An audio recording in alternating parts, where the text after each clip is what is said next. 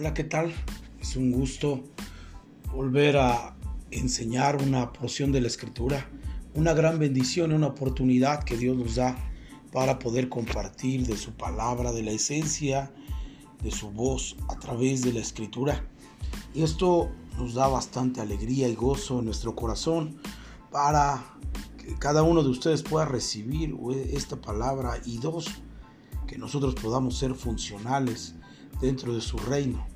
En este tiempo que estamos enseñando la palabra de, del libro de San Juan, eh, el tiempo de la palabra, eh, quiero que vayamos a San Juan capítulo 4, eh, perdón, San Juan capítulo 5, verso 1.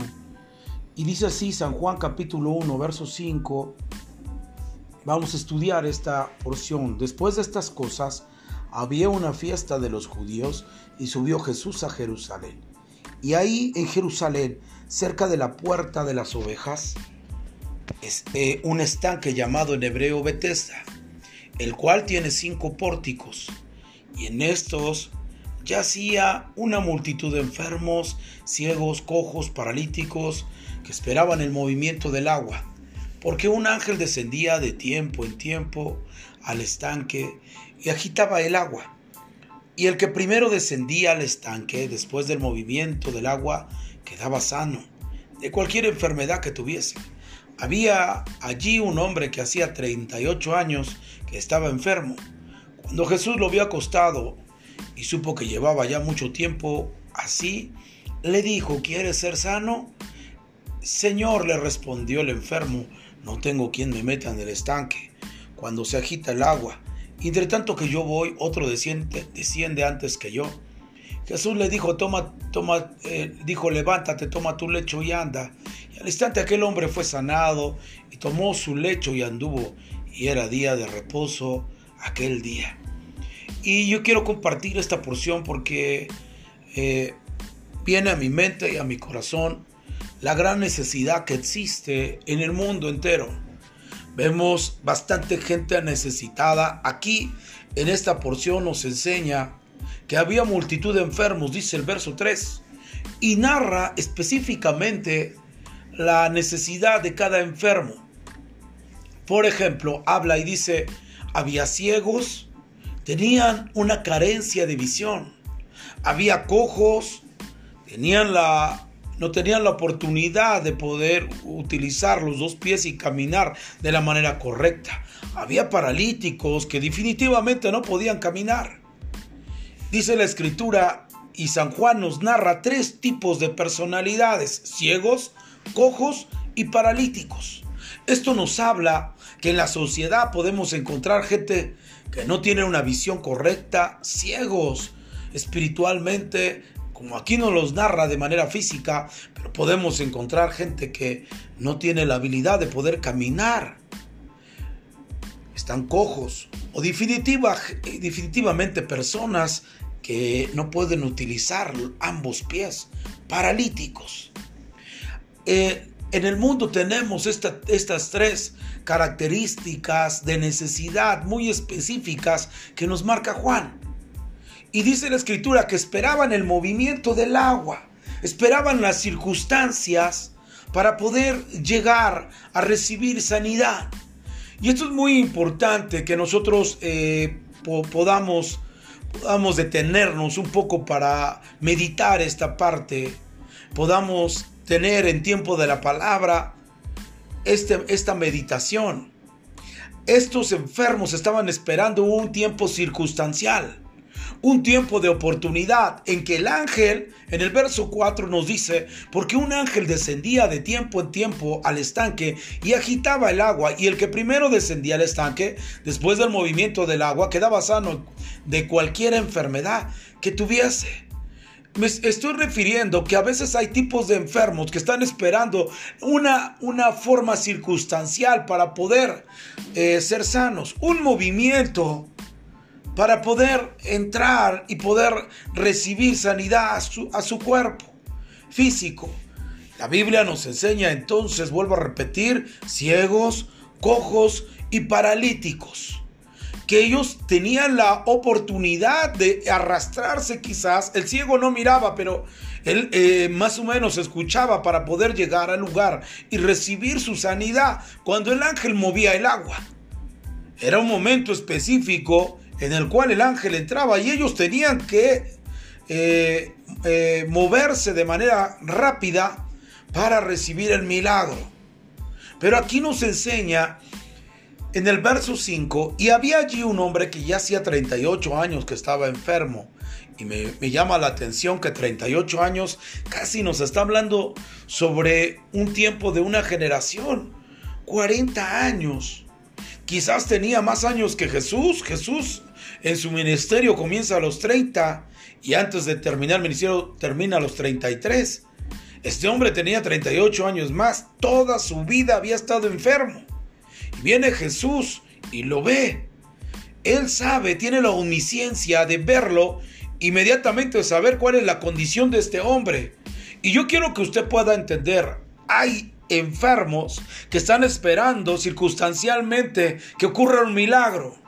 Pero este hombre no tenía la oportunidad, circunstancialmente estaba out, circunstancialmente estaba eh, no preparado ni apto para poder entrar en los movimientos del ángel.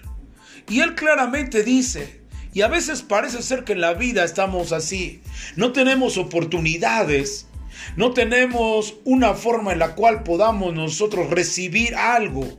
Pareciera que todo está en contra. Quizás hay gente que tiene necesidad, pero puede arrastrarse a buscar un momento circunstancial de un milagro.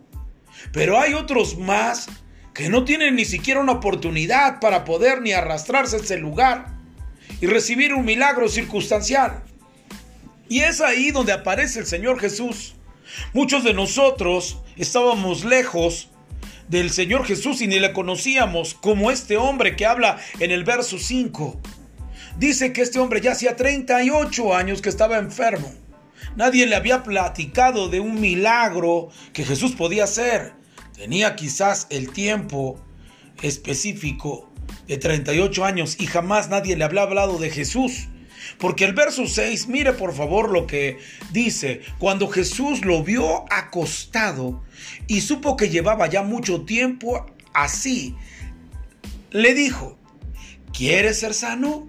Mire, el Señor Jesús se acerca, pero cuando este hombre tiene toda su, su, mirada puesta en todos aquellos enfermos que hacen eh, la, la forma de poder llegar a ese estanque cuando el ángel mueve las aguas, esta persona solamente mira de lejos sin tener ninguna oportunidad.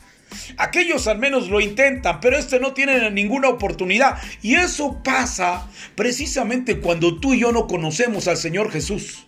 Cuando tú y yo no conocemos al Señor Jesús, no tenemos una oportunidad de ganar. No tenemos una oportunidad de poder recibir un milagro. Cuando a lo mejor todos los demás tienen tiempos circunstanciales para poder entrar o arrastrarse para recibir un milagro, este hombre del capítulo del, del verso 5 y 6, que estaba enfermo durante 38 años, no tenía la capacidad ni tenía la oportunidad para recibir un milagro. Y la Biblia dice claramente que Jesús se acerca y le dice, ¿quieres ser sano? Y entonces mire la respuesta, y por eso yo digo que este hombre no conocía al Señor Jesús. Porque la respuesta de este hombre, si conociera al Señor Jesús y supiera que Jesús venía haciendo milagros y señales, ya habíamos visto el milagro de convertir el, agua en vino. Segundo milagro o segunda señal que Jesús hace es precisamente sanar la vida de un hijo de un noble.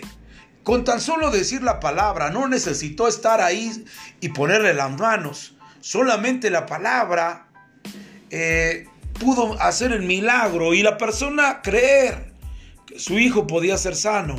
Pero ahora, escúcheme bien, yo puedo entender que este hombre no conoce al Señor Jesús, porque si conociera al Señor Jesús al momento que Jesús le dice, ¿quieres ser sano en el verso 6?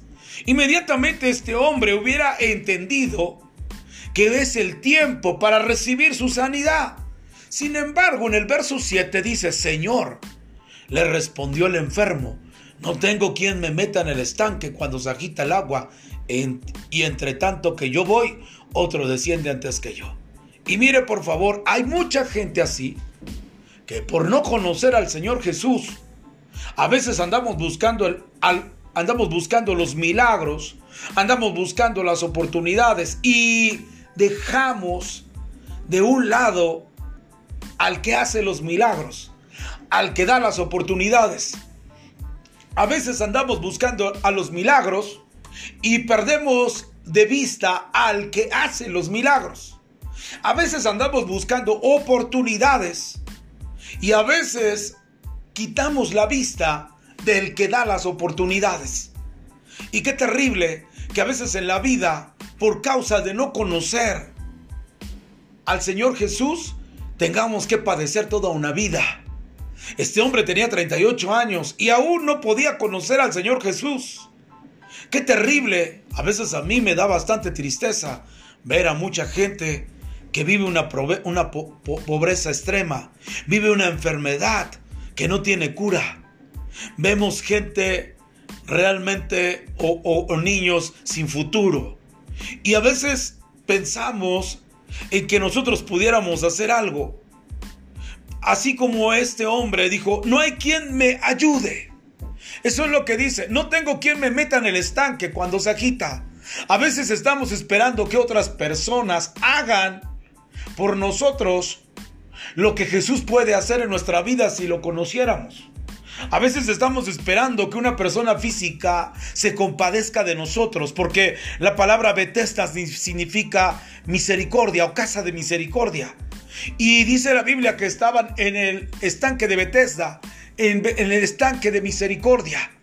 Y a veces estamos esperando misericordia de la gente humana antes que esperar de la misericordia de Dios. Y eso es un grave error. A veces estamos esperando y por eso a veces nuestro corazón se defrauda pensando en que la gente nos va a ayudar y realmente ellos siempre van a, a mirar por ellos mismos. Excepto que ellos puedan conocer al Señor Jesús, quizás la gente pueda entender la misericordia para un enfermo. Como el Señor Jesús nos dice, da de gracia lo que de gracia habéis recibido. Y la Biblia nos enseña que entonces debemos de tener esa habilidad de poder bendecir al que no necesita. Pero en esta ocasión dice que estaba lleno de enfermos y cada uno de ellos buscaba su propio bien. Sin embargo, este hombre está esperando que alguien le ayude. Por eso en el verso 7 le dice, Señor, le respondió el enfermo, no tengo quien me meta en el estanque cuando se agita el agua. Hay personas que están esperando que alguien los, los, los lleve al estanque. Y a veces se les olvida que el Señor Jesús tiene todo poder, que no necesita a alguien específicamente para hacer un milagro. No necesita un ángel que haga movimientos ahí para que una persona pueda recibir milagro. El Señor Jesús le dice solamente con su palabra, ¿quieres ser sano? Y ahí es donde tú y yo podemos declarar en nuestro interior y decir, sí quiero hacerlo. Pero si tú no conoces quién es el Señor Jesús, tú lo vas a dudar. Porque tú no sabes si realmente Él puede hacerlo. Pero cuando alguien conoce al Señor Jesús, podemos entender que para el Señor Jesús no hay imposibles. Que Él puede hacerlo. Y Él mismo dijo, para el que cree, todo le es posible.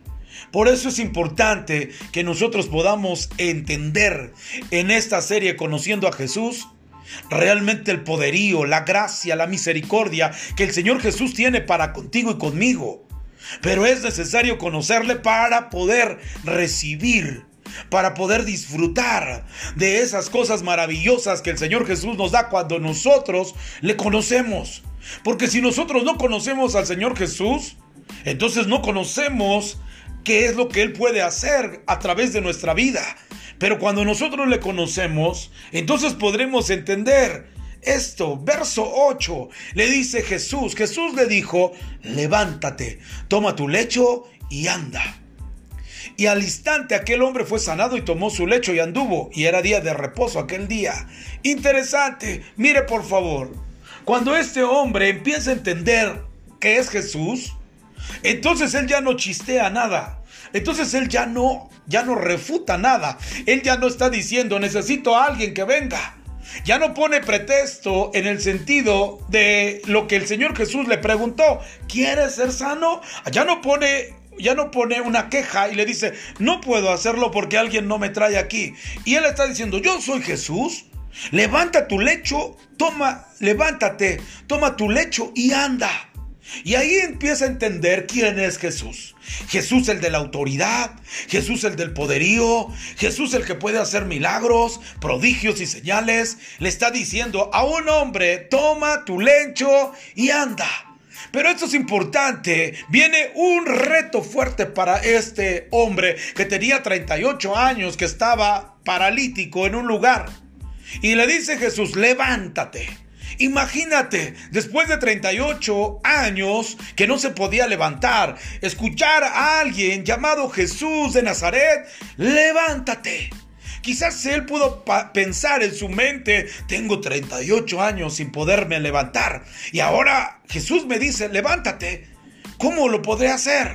Y aquí es un reto increíble. A veces el Señor Jesús te dice, eh, tú y tu casa serán salvos. Y tú empiezas a decir, en mi casa hay bastantes problemas, alcoholismo, drogadicción. ¿Cómo puede ser posible que mi casa sea, yo y mi casa seamos salvos? Pero cuando el Señor lo dice, el poder de Dios viene sobre, sobre su palabra, tu vida, y pueden suceder lo que sucedió con este hombre. Pero tenemos que esforzarnos.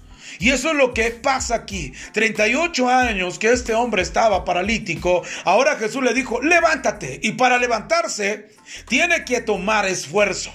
Esa es una de las características cuando creemos en la palabra del Señor Jesús. Esfuérzate, toma esfuerzo. La palabra de Dios le dijo también a Josué, mira que te mando que, seas valiente, eh, eh, esfuérzate. Esfuérzate, sé valiente, no temas ni desmayes. Esto es interesante. Jesús va a hacer un milagro y le dice, levántate. Él no le tomó la, de la mano y lo levantó. No, él le dijo, levántate tú. Y esa es la primera cosa. Debemos esforzarnos y ser valientes. Número dos, le dice, toma tu lecho y anda. Por eso es importante que nosotros creamos en la fe del Señor Jesús. Y si el Señor Jesús dice, levántate, toma toma tu lecho y anda, la primera cosa en levantar es tomar fe. Y este hombre toma fe y se levanta. Es importante que podamos concluir en que la fe, el esfuerzo y la obediencia siempre va a traer un milagro. Y eso es lo que Dios quería hacer con este hombre. 38 años estando paralítico, ahora tiene que poner su fe en Jesús, su esfuerzo físico y también su obediencia. Jesús le dice, levántate y le cree. Se esfuerza en levantarse y después le dice, toma tu lecho y él obedece y anda. Y al instante, verso 9, el hombre fue sanado, tomó su lecho y anduvo. Fíjese bien, la obediencia. Jesús le dijo, toma tu lecho. Y este hombre no se lo olvidó. Vemos en el verso 9 que él viene, toma su lecho y anduvo. Nunca se le olvidó, eso se llama obediencia. Al instante el hombre fue sanado porque tuvo fe. Número dos, se esforzó. Y número tres, obedeció. Toma tu lecho. Escúchame bien y con esto quiero concluir. A veces Dios hace milagros, pero te da una instrucción. Y dentro de esa instrucción no solamente recibas el milagro, sino también recibe la instrucción y obedece. La Biblia dice que le dijo a unos hombres, vayan y preséntense, que estaban, estaban leprosos, vayan y preséntense con el sacerdote. Y dice que se fueron y se presentaron con el sacerdote, pero solamente regresó uno. Y este vino a darle gracias a Dios, dice, y este era samaritano. Interesante. Muchos de nosotros a veces solamente buscamos una sanidad, pero no buscamos al Dios de la sanidad. Muchos de nosotros buscamos que nos saque de un problema, que nos saque de la mala economía, pero a veces no buscamos al dueño del oro y la plata. Y eso es lo que nos enseña este pasaje de la Biblia. Este hombre tuvo fe, este hombre se esforzó y este hombre obedeció. Tomó su lecho y se fue. Aunque era día de reposo, él recibió su milagro. Quiero hacer una oración eh, después de este bello pasaje que hemos estudiado. Señor, gracias te doy por esta hermosa, hermoso día en el cual podemos interactuar con tu palabra. Señor, nos bendices grandemente. Siempre hay una revelación de tu palabra en nuestro corazón que explota para vida eterna. Gracias Señor, sigue siendo el sanador. Pero tenemos que empezar a entender que fe, esfuerzo y obediencia siempre va a concluir en una señal maravillosa que es Jesús, el que nos da el milagro, que el que nos da la habilidad de poder ser sanos. Señor, muchas gracias por tu amor, por tu misericordia, como acabamos de leer, el estanque de Bethesda, el estanque de misericordia. Señor, sana a los enfermos por tu misericordia. Señor, operan milagros por misericordia, por aquellos que han estado, Señor, en sus lechos, que ellos puedan entender este mensaje que yo estoy eh, dando en este día. Señor, gracias te damos porque sé que tú nos escuchas, que los enfermos sean sanados por tu palabra y obedientes a ella. En el nombre de Jesús. Amén. Amén. Que tengan un excelente fin de semana. Hasta luego.